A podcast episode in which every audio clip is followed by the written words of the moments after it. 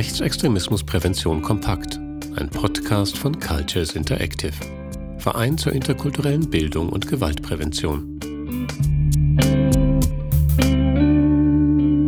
Grundlagen der Präventionsarbeit. Vertrauen, Verbindlichkeit und Respekt. Rechtsextremismus ist ein weltweites Problem. Dazu kommt, dass Rechtsextremistinnen international eng vernetzt sind. Deshalb ist es wichtig, auch Wissen um Grundlagen der Präventionsarbeit über Ländergrenzen hinweg auszutauschen. Genau das haben Praktikerinnen und Wissenschaftlerinnen in den letzten Jahren verstärkt getan. In europäischen und deutschen Netzwerken haben sie Arbeitserfahrungen zusammengetragen und so wesentliche Bausteine für das Gelingen von Präventions- und Distanzierungsprozessen herausgearbeitet. Die Geschäftsführerin von Cultures Interactive, Silke Beer, hat einen solchen Praxisaustausch im europäischen Radicalization Awareness Network begleitet. Sie erinnert sich an die Anfänge. Die Treffen waren total spannend. Die TeilnehmerInnen kamen aus ganz Europa, arbeiteten zum Beispiel als Straßensozialarbeiter, als Seelsorger im Strafvollzug, als Sozialarbeiterin im Gemeindezentrum oder auch im Jugendclub und so weiter. Dann hatten sie es mit komplett unterschiedlichen Phänomenen zu tun, mit Rechtsextremismus bzw. White Power Movements, mit religiös begründeten Extremismus wie Islamismus, aber auch Sekten, mit tief verwurzelten Gruppenkonflikten, die meist noch so ein Überbleibsel aus Bürgerkriegszeiten waren. Und so verschieden die Rahmenbedingungen unserer Arbeit auch waren, als Kolleginnen konnten wir uns doch recht schnell auf einige wesentliche Grundzüge, Grundsätze unserer Präventionsarbeit einigen. Es gibt in der Präventionsarbeit drei wesentliche Aspekte, die diesen Grundsätzen zugrunde liegen. Für eine erfolgreiche Präventionsarbeit braucht es erstens Vertrauensbildung und Respekt, zweitens Verbindlichkeit, Authentizität und Vertraulichkeit und drittens ein Zusammenwirken von externen und internen Akteurinnen. Zuallererst bedarf es einer Vertrauensebene. Die praktische Arbeitserfahrung mit Jugendlichen und auch Erwachsenen zeigt, dass es ohne diese nicht geht. Schließlich möchten die Fachkräfte Menschen dazu bringen, ihre Haltungen zu überdenken und neue Perspektiven einzunehmen. Gleichzeitig sollen sie herausfinden, welche Ursachen Gefühle wie Hass oder Wut auf bestimmte Gruppen bei ihnen haben könnten. Auf diesem Weg brauchen sie jemanden, dem sie sich anvertrauen können, dem oder der sie vertrauen. Hier beginnt für manche der Jugendlichen ein wilder Balanceakt, meint Silke Beer. Die müssen ran an Einstellungen, die bislang zentral für ihre Persönlichkeit waren. Das sind Gefühle und Zweifel, die sie bisher verdrängen wollten zum Beispiel. Da kann man schwerlich einfach reinkommen und mit einer reinen kognitiven oder auch belehrenden Haltung auftreten. Es bringt nichts, den Jugendlichen dann einfach nur zu sagen, dass sie falsch liegen und mit Zahlen, Daten, Fakten zu kommen so geht's halt nicht. Und das geht gerade mit ideologisierten Menschen nicht. Da braucht es diese Vertrauensebene. Und wer Vertrauen herstellen möchte, der braucht erstmal eines, nämlich Zeit. Meist geht es zunächst um das gegenseitige Kennenlernen. Ein sogenanntes Eintagessetting kann beispielsweise ermöglichen, sich als Gruppe anzunähern. Diese Zeit sollte unbedingt eingeräumt werden, denn hier kann der Grundstein für Vertrauen gelegt werden.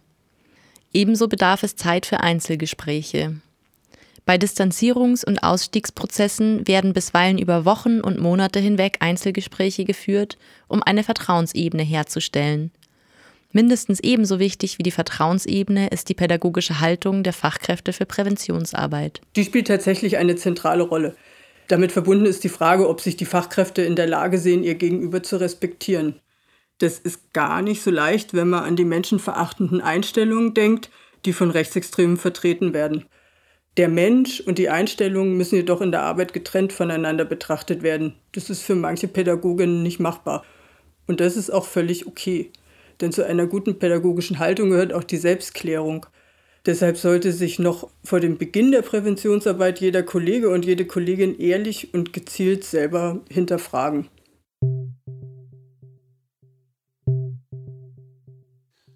Kann ich eigentlich mit Rechtsextremen arbeiten? Bleibe ich bei rassistischen Äußerungen meiner Klientinnen gelassen? Wenn ich an Hanau oder den NSU denke, werde ich so wütend.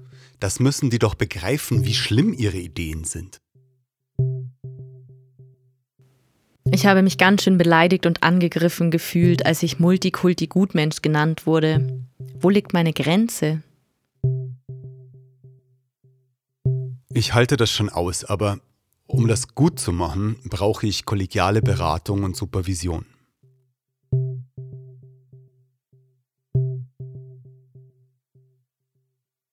Wer erfolgreiche Präventionsarbeit leisten möchte, muss gegenüber den Jugendlichen Verbindlichkeit ausstrahlen. Denn nicht selten hat man es hier mit Menschen zu tun, deren Leben von Beziehungsabbrüchen geprägt ist. Häufig sieht man in den Biografien des einen Elternteil, ziemlich oft ist es der Vater, die Familie verlassen hat oder dass ein wichtiger Mensch gestorben ist. Andere sind schon durch eine ganze Reihe von Jugendhilfemaßnahmen mit verschiedenen Bezugspersonen gegangen und konnten nirgends verlässlich Fuß fassen. Das heißt, das Letzte, was diese Jugendlichen brauchen, sind unzuverlässige oder zu kurz angelegte Angebote. Leider widerspricht das der Logik von befristeter Projektförderung. Denn Distanzierungsprozesse sind eben nicht automatisch mit dem Ende der Projektförderung abgeschlossen. Rechtsextremismusprävention muss langfristig bzw. prozessorientiert und zuverlässig angelegt sein. Das beginnt schon bei den Vorbereitungsgesprächen und den regelmäßigen Treffen. Die müssen und sollten verlässlich und niedrigschwellig organisiert werden. Je einfacher der Weg für die Jugendlichen ist, umso besser. Und wenn über die Treffen hinaus Bedarf besteht, sollten die Jugendlichen wissen, wie und wann sie die Kollegen und Kolleginnen erreichen können und wann nicht. Um Zuverlässigkeit zu gewährleisten, kann es sinnvoll sein, im Tandem, also im Zweierteam zu arbeiten. Neben Verbindlichkeit und Vertrauen spielt Authentizität eine wichtige Rolle in der Präventionsarbeit. Die Pädagoginnen sollten glaubwürdig sein in ihren demokratischen und menschenrechtlichen Haltungen. Aber auch ihr Interesse an den Jugendlichen muss ehrlich sein. Das Interesse an deren Erfahrungen, Meinungen, Schul- und Berufschancen und an den Möglichkeiten für persönliche Veränderungsprozesse. Für die Glaubwürdigkeit gegenüber den Jugendlichen spielt auch ähm, Vertraulichkeit eine wichtige Rolle. Denn gerade bei Distanzierungs- oder Ausstiegsprozessen geht es um sehr sensible Angelegenheiten. Hierbei muss viel Persönliches und auch teilweise strafrechtlich Relevantes zur Sprache kommen dürfen.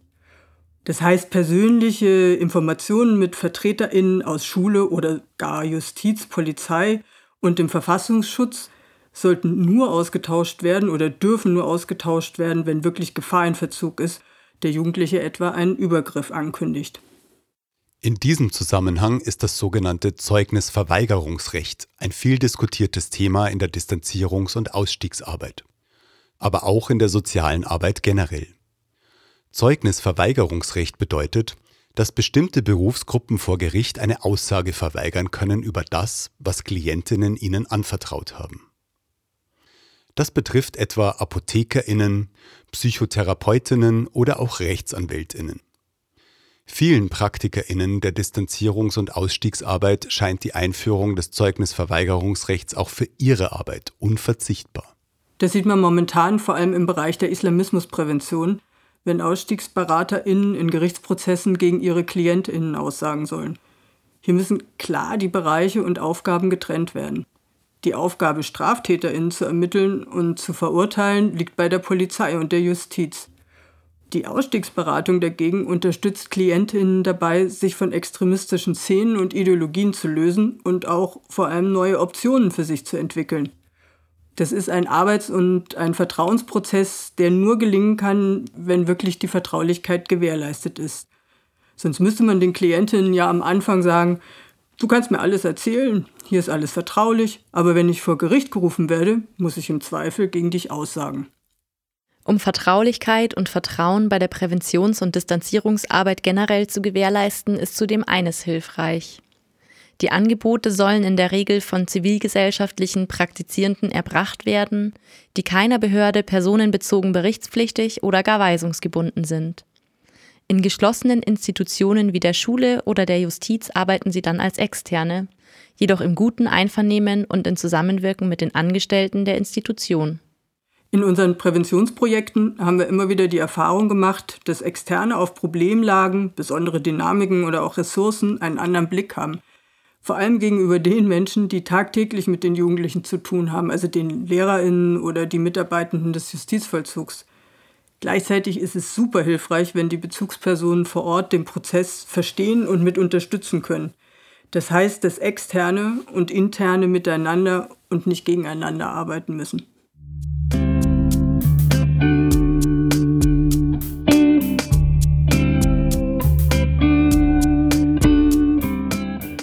Weitere Infos zu den Grundlagen der Präventionsarbeit sowie eine Zusammenstellung von Empfehlungen und Grundprinzipien gibt es auf der Homepage der Fachstelle Rechtsextremismusprävention farp.online.